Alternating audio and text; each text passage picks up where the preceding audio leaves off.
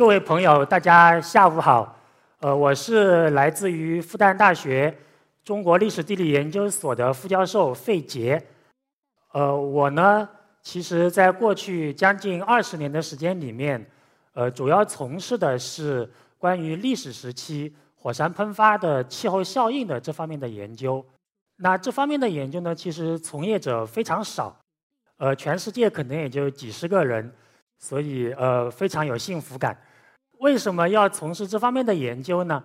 而我们知道，就是现在的火山喷发都有监测，但是呢，对于历史时期的火山喷发，它可能规模或者类型等等各方面都超过现在的火山喷发，所以呢，对它的研究会非常有助于加深对于火山的认识，对于气候的认识。但是这些火山呢，又不会说话了，所以我们就希望通过研究来让这些。已经不会说话的历史时期的火山能够来说起话来。有的朋友可能觉得火山喷发是不是离我们很遥远？但其实一点都不遥远。就在几年前，冰岛的一次非常小规模的火山喷发，但是它却造成了冰岛的严重的空气污染，然后在这一地区的所有的航空运输全部中断了。那不知道当时有没有哪位朋友滞留在机场？如果有的话，应该印象会很深刻。那冰岛的这个火山呢，它是这种裂隙式的火山，它其实是发育在就是大洋中脊这些地方。那其实更多的是这种锥状的火山。我们看一下，左边的是冰岛的 Lucky 火山，它是一种典型的裂隙式的火山。右边的呢，就是非常著名的日本的富士山，它是一座活火山，它是锥状的。那什么是活火山？活火山一般讲就是在全新世，或者呢说过去一万年有过喷发的火山，就称为活火山。那还有一些火山呢，它可能史前时期它曾经喷发过，但是到了全新世它就不喷发了。那这样的火山呢就称为死火山。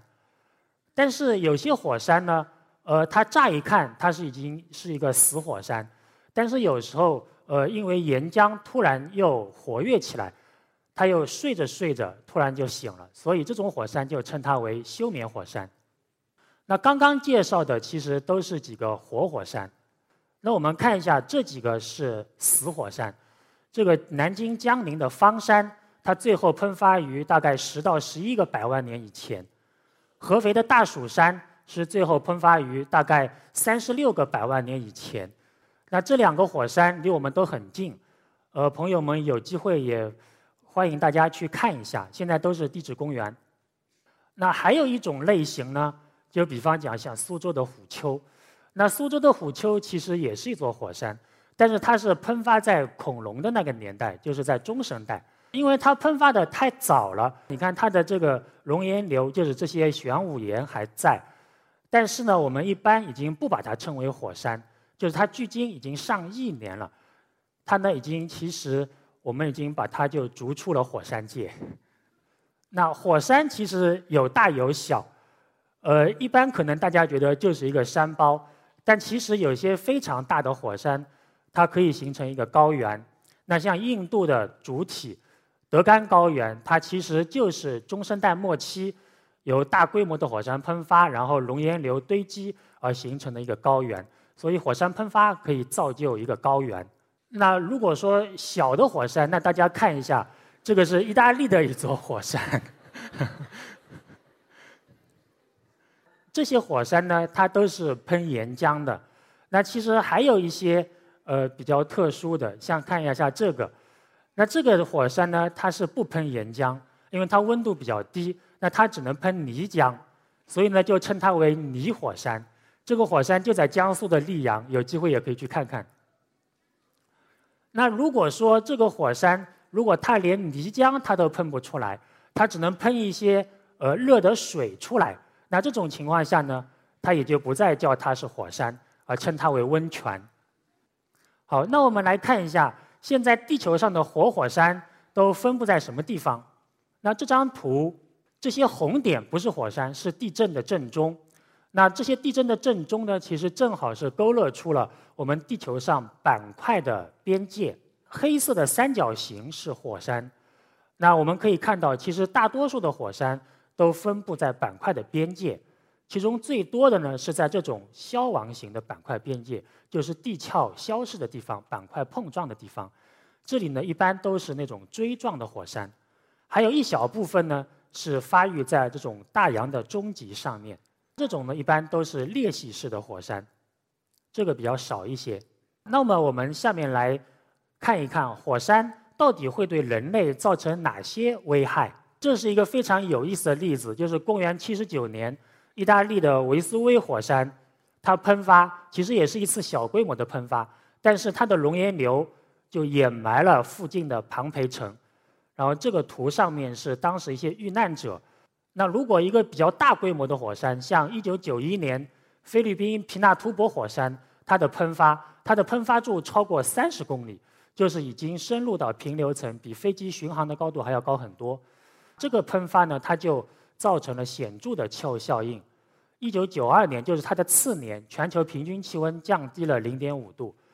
可能大家觉得零点五度不算什么，但其实它这个降温并不是平均的，而是表现为很多的低温灾害。比如中国的东北，它就这一年夏天，它就经历了严重的低温冷害。这次降温呢，还有一个结果，就是它一度就终止了我们这些年来的全球变暖的一个趋势。那如果放眼到呃更久远的地质时期，那像印度德干高原的火山喷发，那它大概发生在距今六千五百万年前，就是中生代和新生代的交界的时候。那这个火山呢，它其实它背后的原因可能是这个时间点上一个陨击事件，就是小行星撞到了墨西哥的尤卡坦半岛。当然，这是一种推测。呃，然后激发了全球范围的火山喷发，其中就包括德干高原的火山喷发，呃，然后呢，也是造成了全球范围的生物的大灭绝，包括恐龙也是，绝大多数的恐龙都在那个时候灭绝了。那我们看一下火山喷发，它对呃大气的影响到底是怎么样的？这个上面的图是小规模的喷发，小规模的喷发，它的喷发柱只能停留在对流层。所以它喷出的火山灰呢，就是很快的就被降水就给冲刷到地面，所以它不会有明显的气候效应。那如果大规模的喷发，它的喷发柱就进入到平流层，就是超过了呃飞机巡航的这个高度，这样呢，它在平流层停留，然后呢，太阳辐射呢就被这个火山灰和它的衍生出来的一些衍生物就给散射或者反射掉。就造成就是到地面的太阳光就变少了，那我们地面呢就变冷了，所以火山喷发呃最主要的气候效应呢就是造成我们地面的降温。那我们来看一下，这是过去六百年火山喷发造成的全球性的一个降温。这个图的纵坐标就是温度的变化，横坐标是年份。上面的温度呢是用那个北半球高纬度地区的树木年轮来指示的。那这个地区的树木年轮主要是受控于夏季的温度。当夏季温度比较高、比较暖和的时候，它的树轮呢就长得宽；如果比较冷，那就长得就窄。所以通过测量树轮的宽度，就可以重建过去的这种夏季温度的变化。我们可以看到，呃，在这个图上面，最冷的一个夏天，一六零一年的夏天呢，其实是对应的。呃，秘鲁的环纳普汀的火山喷发，然后另外一个标红的是所谓的无夏之年，就是对应的是一八一五年的坦布拉火山喷发。那其实，在这个图上面，绝大多数的就是凉夏，就特别寒冷的夏天，都是对应了火山喷发。所以，其实大家可以看到，火山喷发是气候变化的一个非常重要的原因，特别是在历史时期，就是人类活动的影响很小。那它就是和太阳活动一起是两个最重要的原因。好，那我们下面来看几个例子。这是一个公元934年冰岛的埃尔加火山喷发。这个火山喷发规模很大，喷出地表的二氧化硫等的这些气体量非常大。它持续的时间也很长，有三到八年。这次火山喷发呢，它规模很大，但是因为它距今年代很久远，然后那个时候在欧洲是黑暗时期。所以呢，资料很少，但是经过一些学者的努力，最近也是发现它的降温集中在九三九年前后。那这次火山喷发的时候，在中国是处在五代十国时期，我们的中原地区呢是后晋王朝，呃，北方呢是那个契丹，是辽国。那我就去寻找呃相关的这些历史文献的资料，我就发现，呃，在九三九年的盛夏七月份，在内蒙古的东南部，就辽史记载，这个这一年的夏天呢下雪。然后在九三九年的冬天，在开封那一带，就是后晋的首都附近，是大雪害民，五旬未止。呃，然后到下一年九四零年的夏天呢，就十一月份，就是在南京扬州一带的运河已经封冻了，呃，然后漕运呢就中断了。呃，同样也是这一年，在山东的莱州湾，那个海冰就非常严重，从就是海岸一直延伸到海里面一百多华里。所以我们可以发现，就是在九三九年到九四零年，中国也是经历了非常严重的降温。那除了降温以外，呃，也是我通过呃搜集整理历史文献，发现，在九四二年到九四三年的时候，我们中国还出现了非常严重的旱灾、蝗灾，然后后来呢又造成了饥荒。当然，火山喷发。呃，它造成降温，它的机制呢是比较清楚的，它和降水的关系就要相对复杂一些。但是确实，过去很多研究表明，在中国历史上，大多数的就是这种大规模的火山喷发以后，呃，我们中国都出现了旱灾。那经历了这些自然灾害以后，呃，其实后晋的国运就受到很严重的打击。就五代史说“晋作自兹衰”，也就后晋。从此呢就衰落了。那后晋它是灭亡于九四七年，就离这个呃饥荒呢只有三年。那我们看一下一个重要的历史事件，我们通常呃可能历史学家会告诉我们是契丹的入侵造成了后晋的灭亡，当然这其中有很多军事的、外交的、政治的原因，但实际上我们通过爬书。而这一次冰岛的火山喷发，然后后面的气候效应，我们可以发现，其实有一个非常有意思的一个因果关系的一个可能存在，有这样一个链条，就是冰岛火山喷发，喷发以后，呃，出现降温，出现旱灾、蝗灾、饥荒，然后呢，就导致后晋呢就是衰落了，然后契丹他就乘机就入侵了后晋，然后呃三年以后后晋就灭亡了。所以，其实火山喷发的研究也是给解释一些历史事件提供了一个新的视角。当然，只是一个新的视角，还没有形成一个定论。这个表格里面是明代著名文学家袁宏道的《袁中郎全集》里面收的一些诗篇，它是关于1602年在湖北荆州公安那一带就是异常多雪的一些诗篇。朋友们可能经常会看一些古代的文学作品。可能不会想到他为什么会写这么多咏叹，呃降雪的诗篇。其实和他差不多的时间，在一六零一年的夏天，而我们的黄河中下游地区经历了严重的霜灾，有些地方还下雪，然后长江下游呢也下雪，也是在这一年的夏天。那它其实背后呢也是火山喷发。一六零零年秘鲁的怀纳普蒂纳火山喷发，这一次火山喷发呢是历史时期南美洲。最大规模的火山喷发，秘鲁其实人口是非常稀少的，但是呢，它还是造成大概一千五百人遇难，然后整个秘鲁南部地区的社会经济，它在整个十七世纪都没有能够恢复过来，所以它的影响是非常深刻的。所以，呃，这个火山喷发呢，其实也是袁宏道为什么会写出这么多咏雪的诗篇的原因。所以我也是为。文学家们找到了一个问题的答案。那火山喷发除了这些降温、旱灾之外，还有一些什么效应呢？其实还有一个很奇特的现象，就是鼠目光。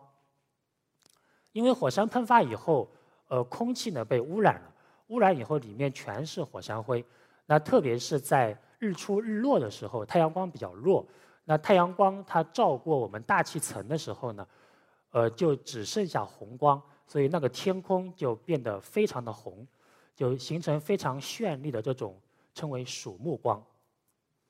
那左边这个图是非常有名的那个呐喊，那可能有的朋友可能觉得这幅画背景是不是作者自己想出来的？但其实不是。我们可以对比一下右边这个图，这是当时一个写实的一个画，是一是一八八三年就同时伦敦的曙目光。那这些曙目光它背后的原因是一八八三年印尼的克拉克陶火山喷发。除此之外呢，就是火山喷发还会造成另外一种环境的效应。就是造成空气污染，就是火山霾。那举一个例子，就是1783年冰岛的 Lucky 火山喷发。这次火山喷发以后，呃，在欧洲，然后包括北美洲、北半球很多地区都出现了火山霾，因为它呃火山灰里面有很多刺激性的成分，所以很多也是有毒有害的。所以出现了这种火山霾以后呢，呃，欧洲很多地区的死亡率就突然的升高。其实就是这个火山埋就造成很多人的死亡。上面的这些火山喷发呢，都有一些历史文献的一些资料。其实因为世界那么大，火山那么多，喷发也很多。其实绝大多数的火山喷发是没有留下历史文献的资料。那对于这些火山喷发，我们怎么知道有有它们存在呢？那有一个比较好的办法，就是到两极地区，到有冰川的地方。去打冰钻，就是采这个冰芯。因为火山喷发以后，它的火山灰到大气层里面，然后它的酸性的气体会变成酸性的液滴，就是变成酸，然后随着降水降落到地面，降落到这个两极地区的这些冰层上面。那这样子以后呢，就在那一年的冰层呢，它的酸度就特别高。那通过逐年的测量它的酸度，我们就可以得到。就过去火山喷发的一个序列，那这是最早的根据冰芯来建立的火山喷发的序列，大概是从公元五百多年一直到公元一九七几年。从右边开始，这一个红色的呢是冰岛的 L 加喷发，就刚刚介绍的。然后呃左边的最下面的是秘鲁的环纳普汀纳喷发，往上呢是冰岛的 Lucky 喷发。再往上呢是那个无夏之年，就一八一五年的坦布拉喷发。那说了这么多火山的灾害，呃，那火山它到底有没有什么好处呢？其实也是有的。大家看一下，为什么会有水蜜桃？呃，其实这个水蜜桃是无锡阳山的水蜜桃，这是无锡的特产，因为我老家是无锡的。那无锡的阳山呢，它其实是。一座中生代的火山，那很多火山，它附近地区的土壤就特别肥沃，所以像无锡的阳山呢，它这个地方就特别适合种植水蜜桃，所以就变成了无锡的一个特产。那我们现在就来说一说中国的火山。呃，中国呢，其实火山不是很多，这里几个是比较著名的火山，现代喷发的很少，像这个新疆的火山喷，它是在无人区，也没有人知道。那这个腾冲的这个呢，是在全新世，就是过去一万年曾经喷发过。最有名的呢是那个长白山天池火山，在历史时期，呃，中国境内的火山最大规模的喷发呢，其实就是这个长白山天池火山的所谓千年大喷发，就是在距今一千年左右的一次大喷发。这个左边的图呢是那个长白山天池火山的一个示意图。然后右边呢，因为火山喷发以后，它形成一个破火山口很深，然后后来呢就积水，就变成了一个火山口湖，这就是那个长白山天池，在朝鲜称为白头山天池，它是长白山的主峰。长白山很神秘，呃，东北地区包括朝鲜族很多民族都是把它称为一个圣山，呃，那它这个长白山主峰天池火山喷发呢也非常的神秘，它的千年大喷发。规模很大，但是对它的喷发的年代就一直测不准。虽然它每次火山喷发，它喷发以后，就是它都会造成那个地方的森林大火，然后会烧毁一些森林，然后会留下一些碳化木。这些碳化木呢，可以对它做碳十四的年龄的测定。但是呢，因为这个火山，它每隔几十年、上百年，它就会喷发一次。所以就很难搞清楚那些碳化木到底是不是千年大喷发的，所以测出来的这个年代的结果呢就五花八门。从公元的七百多年一直到一千两百年都有。那我们最近参加了一个新的一个年代测定的一个项目呢，是把它测在了呃公元九四六年前后。这个结果呢和历史文献可以有一些印证，可能是一个比较接近真实的一个结果。那因为这个长白山天池火山它的年代一直扑朔迷离，一直呃卡不死，所以呢对它的很多的研究就。很难开展，包括它对气候、环境等等方面的影响，这方面都还有很多的未解之谜。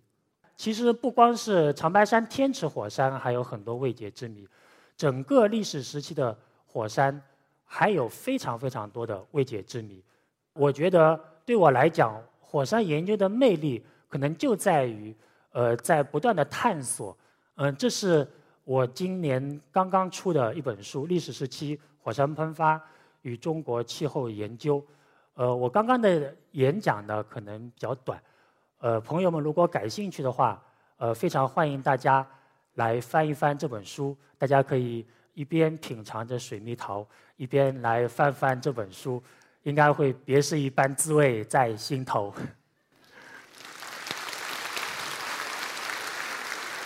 好，谢谢大家，谢谢。